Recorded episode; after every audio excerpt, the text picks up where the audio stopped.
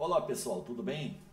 São 11h32, horário aqui de São Caetano do Sul, ABC Paulista, onde estou falando aqui do meu escritório. Primeiramente, agradecer a participação de vocês para participar dessa live. Lembrando que desde ontem, dia 16, até o próximo dia 20, sexta-feira, eu vou estar sempre aqui de 11h30 a meio-dia, fazendo live sobre 5S e sobre TPM. E provavelmente na próxima semana também darei continuidade. Você, inclusive, pode participar durante essas apresentações enviando perguntas, como também propondo pauta para essas lives que eu vou fazer durante essas duas semanas.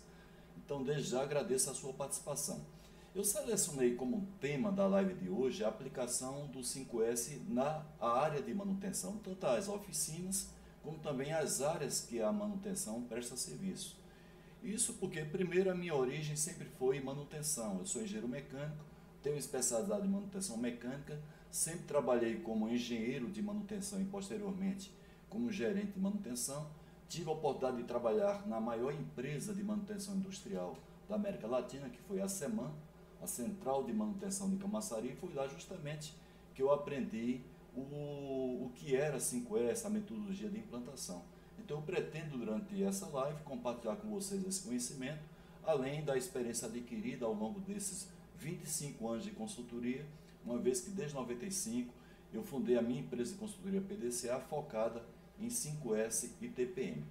Bem, com relação à aplicação do 5S na manutenção, eu sempre digo que a manutenção ela tem dois papéis, tanto ajudar principalmente a questão infraestrutural nas áreas diversas da empresa que precisam melhorar algumas questões infraestruturais ou a questão predial ou a questão dos seus equipamentos, e nisso normalmente demanda serviço da manutenção, e ela tem que fazer o 5S na sua própria área de trabalho, as suas oficinas e às vezes um almoxarifado que pertence à sua gestão.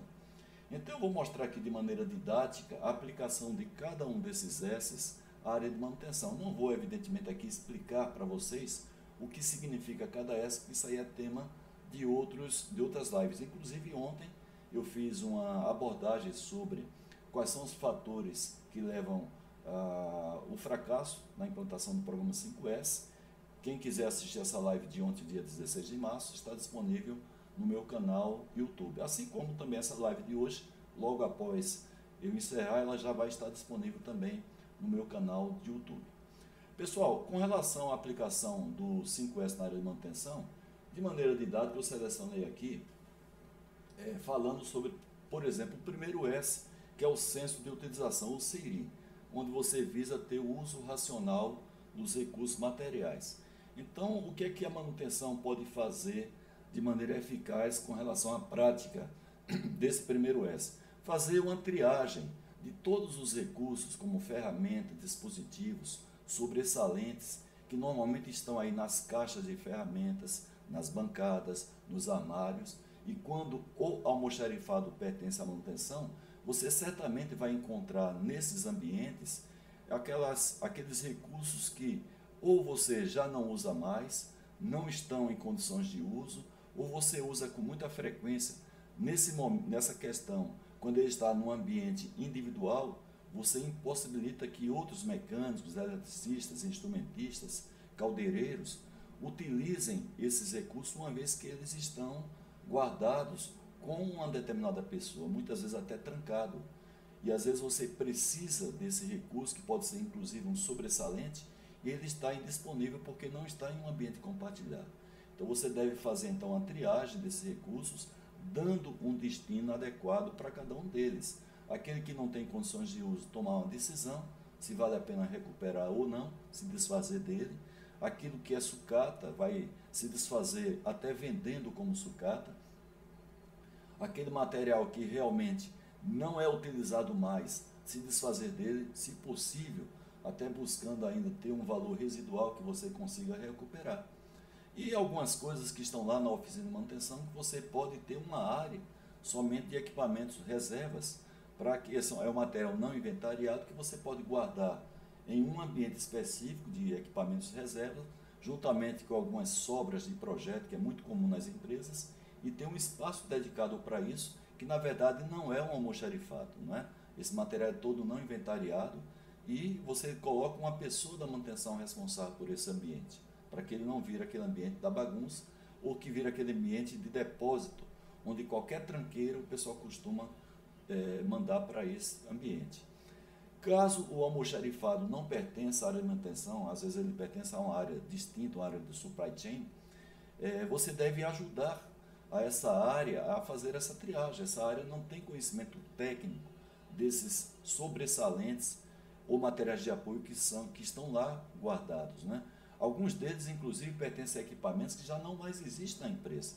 E eles ocupam espaço lá no almoxarifado. Tanto quando o almoxarifado é da manutenção, quanto do almoxarifado, quando o almoxarifado pertence a outro departamento. O grande benefício que eu vejo na prática desse primeiro S para manutenção é você ter a facilidade de encontrar aquilo que realmente é útil. Às vezes você tem um espaço tomado por esses outros recursos inúteis, com baixa frequência, que não tem condições de uso, e esses materiais confundem e dificultam o acesso. A outra questão é que quando esse material ele é compartilhado, você possibilita que outras pessoas da manutenção possam ter acesso a esse recurso.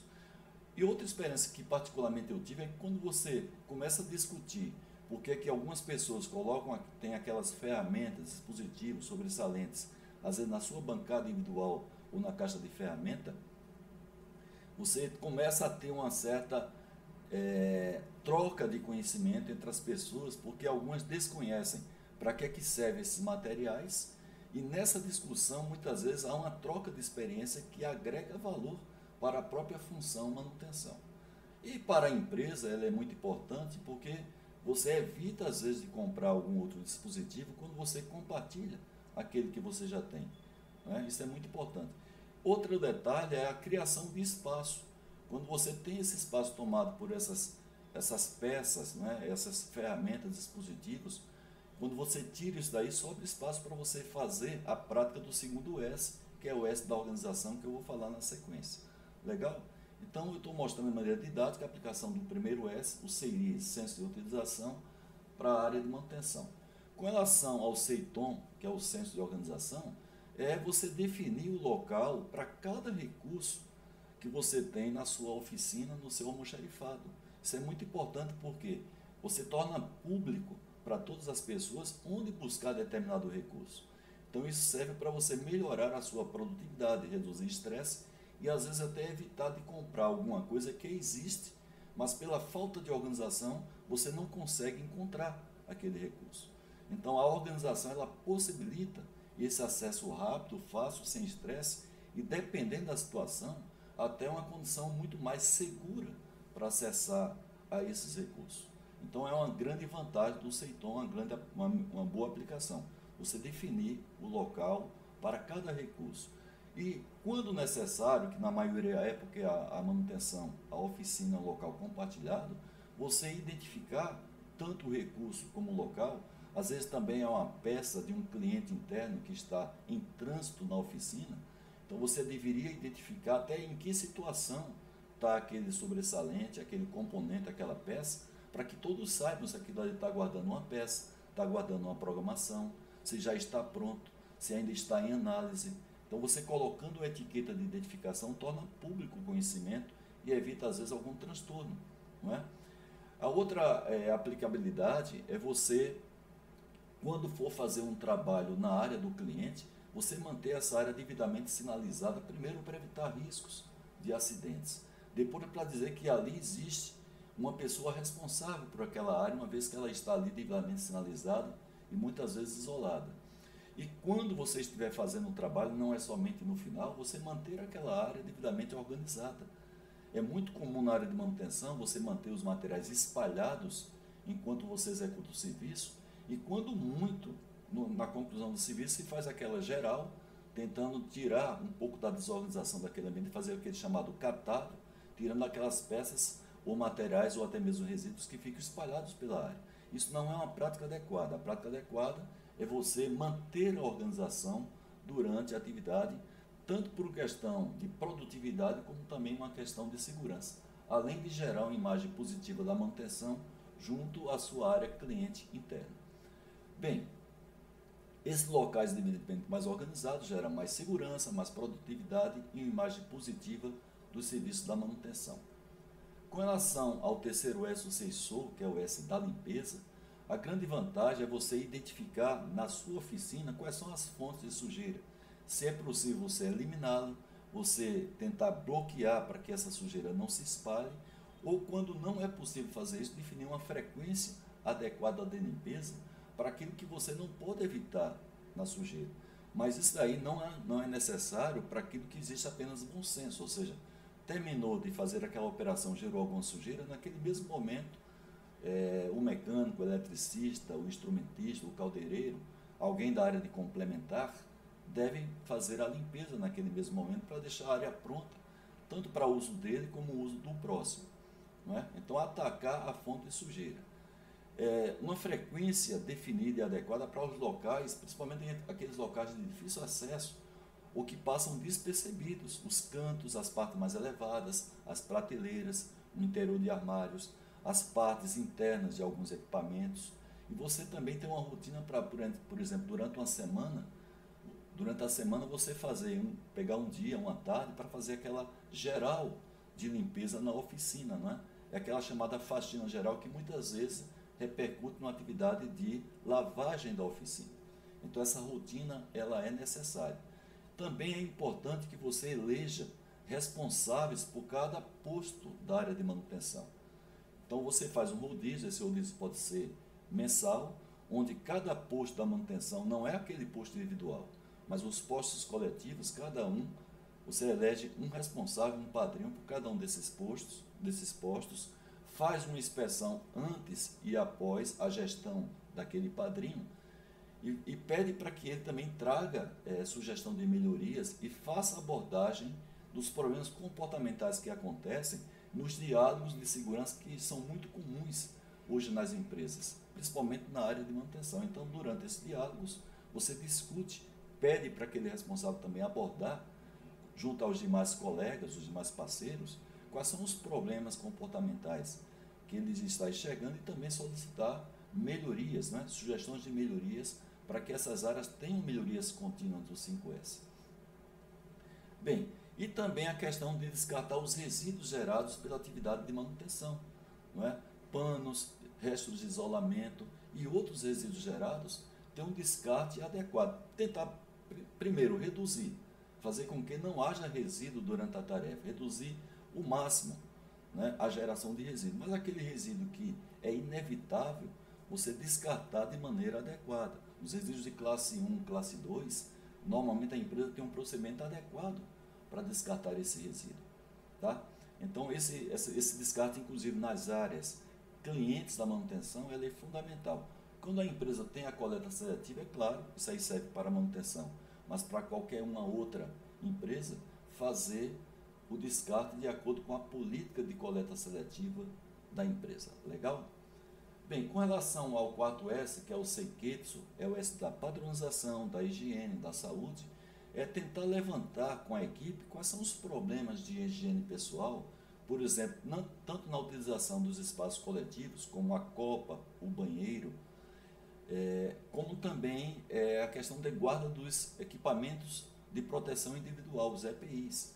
Muitas vezes a gente vê na área de manutenção, as pessoas não guardam os seus EPIs, principalmente aqueles que vão ao rosto, como máscara, como óculos, não guarda de maneira adequada. Às vezes se junta isso daí junto com a própria luva, e aí você tem a contaminação. Então essa prática da higiene pessoal é fundamental.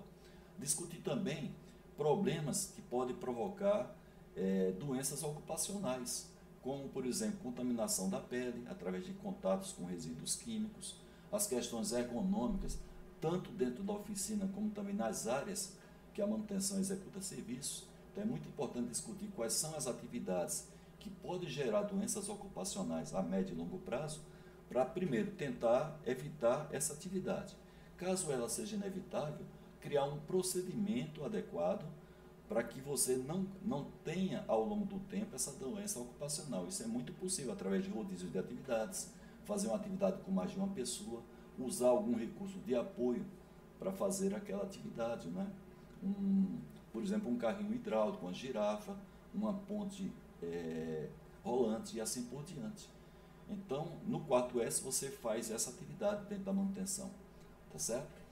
E o quinto S, que é o Shitsuke, que é a autodisciplina, é, o que a gente fala é que a manutenção mantenha sempre os seus ambientes limpos e organizados no dia a dia, como também as áreas que a manutenção presta serviço.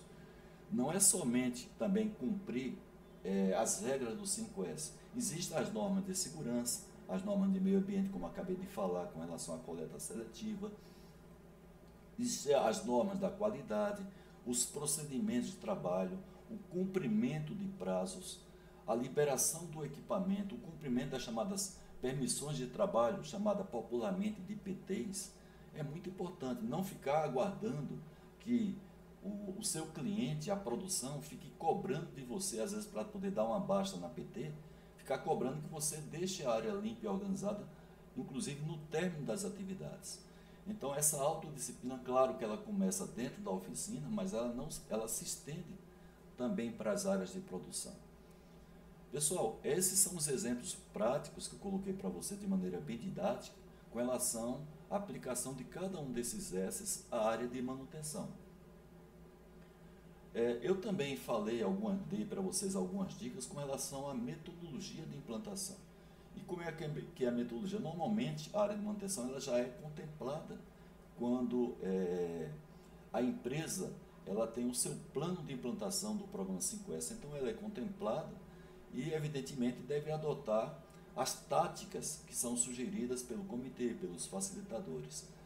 É, além disso, o que eu gosto de sugerir, inclusive falei para vocês, é eleger padrinhos para cada área coletiva, fazendo rodízios desses padrinhos pedir para que os padrinhos levantem as oportunidades de melhoria, discuta com seus colegas os problemas comportamentais para que a gente tenha a melhoria contínua dessas áreas, como também gradualmente o comprometimento das pessoas para a prática do 5S. Normalmente, as pessoas dizem que não tem tempo para fazer 5S. Claro que para fazer algumas melhorias infraestruturais, seria até interessante a manutenção abrir uma OS interna para disponibilizar tempo para que as pessoas façam algumas melhorias infraestruturais, como definição e adequação de locais de guarda, as identificações e sinalizações. Tudo isso aí demanda tempo. Não é? Então, abre-se um OS chamado 5S, coloca isso dentro de uma prioridade natural, né? isso aí não tem que ter uma prioridade maior sobre prioridades mais emergenciais que a empresa tem.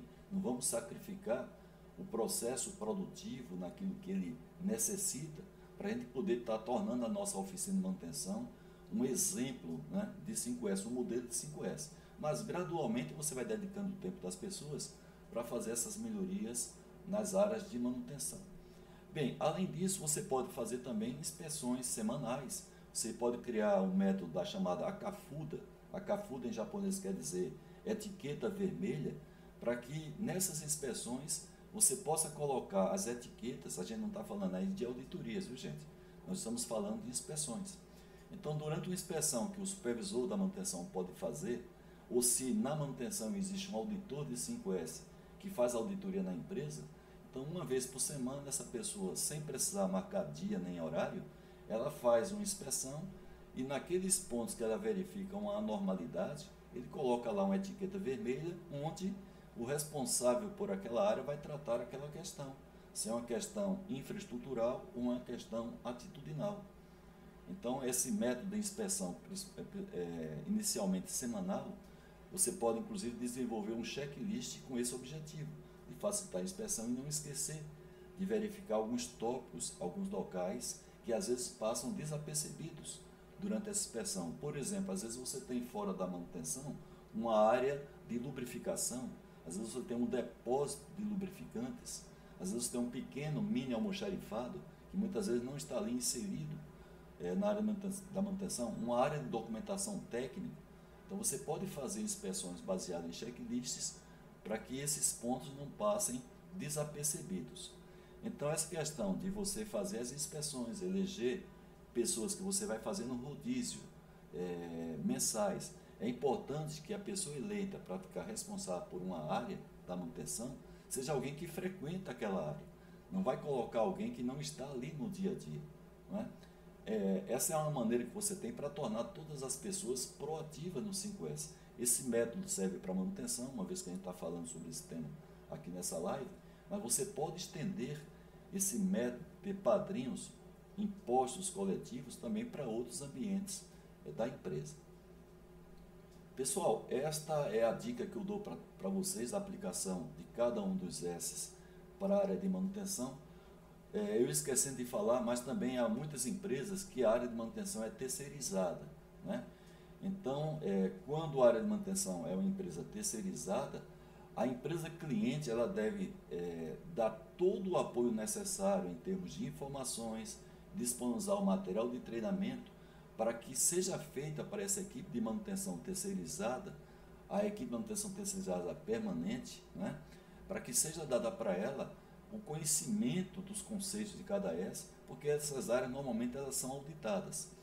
E se você é de uma área de manutenção que trabalha para outra empresa, nada impede que você tenha o seu próprio programa, a sua própria ferramenta, evidentemente ela deve atender ao programa 5S da empresa cliente, caso essa empresa tenha, Porém, se não tiver, você pode iniciar a implantação do 5S na oficina, no local de trabalho que você tem autonomia, claro, para isso você tem que levar o conhecimento do cliente, o cliente tem que tomar conhecimento disso, porque fica muito chato o cliente achar que você está é, desviando a atenção, desviando o serviço de alguém da manutenção, que, é, é, que diretamente ele é pago para executar serviços para o cliente, para você fazer melhorias na sua oficina, que nem sempre é visto pelo cliente como atividade necessária para que a manutenção tenha uma melhor condição de trabalho e prestar um melhor serviço para o seu cliente.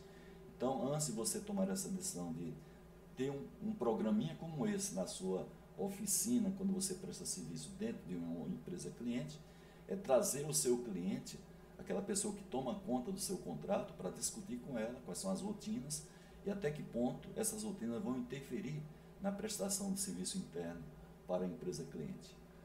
Legal, gente? Deixa eu ver se tem alguma pergunta chegando aqui. Não sei se está online. É, por enquanto eu não estou vendo nenhuma pergunta aqui chegando, mas eu só queria lembrar vocês que é, até Dia 20, agora sexta-feira de março, eu vou estar fazendo live, sempre com um tópico diferente dentro desse tema 5S e dentro do tema TPM. Também este, esse, essa semana eu lancei mais um curso de 5S, é o curso completo de 5S, é o curso mais completo do mercado, a um preço bastante acessível.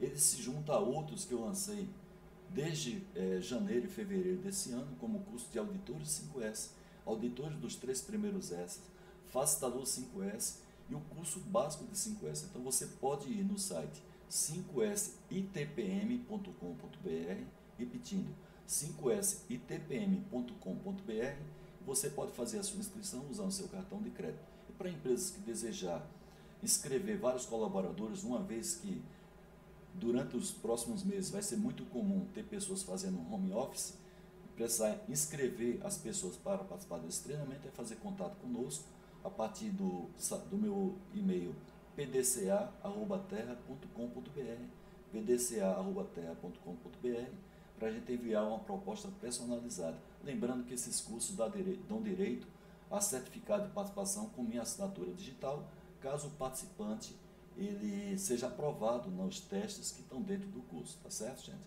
Então o convite está feito, espero a sua participação nos outros, nas outras lives, inclusive enviando para mim sugestões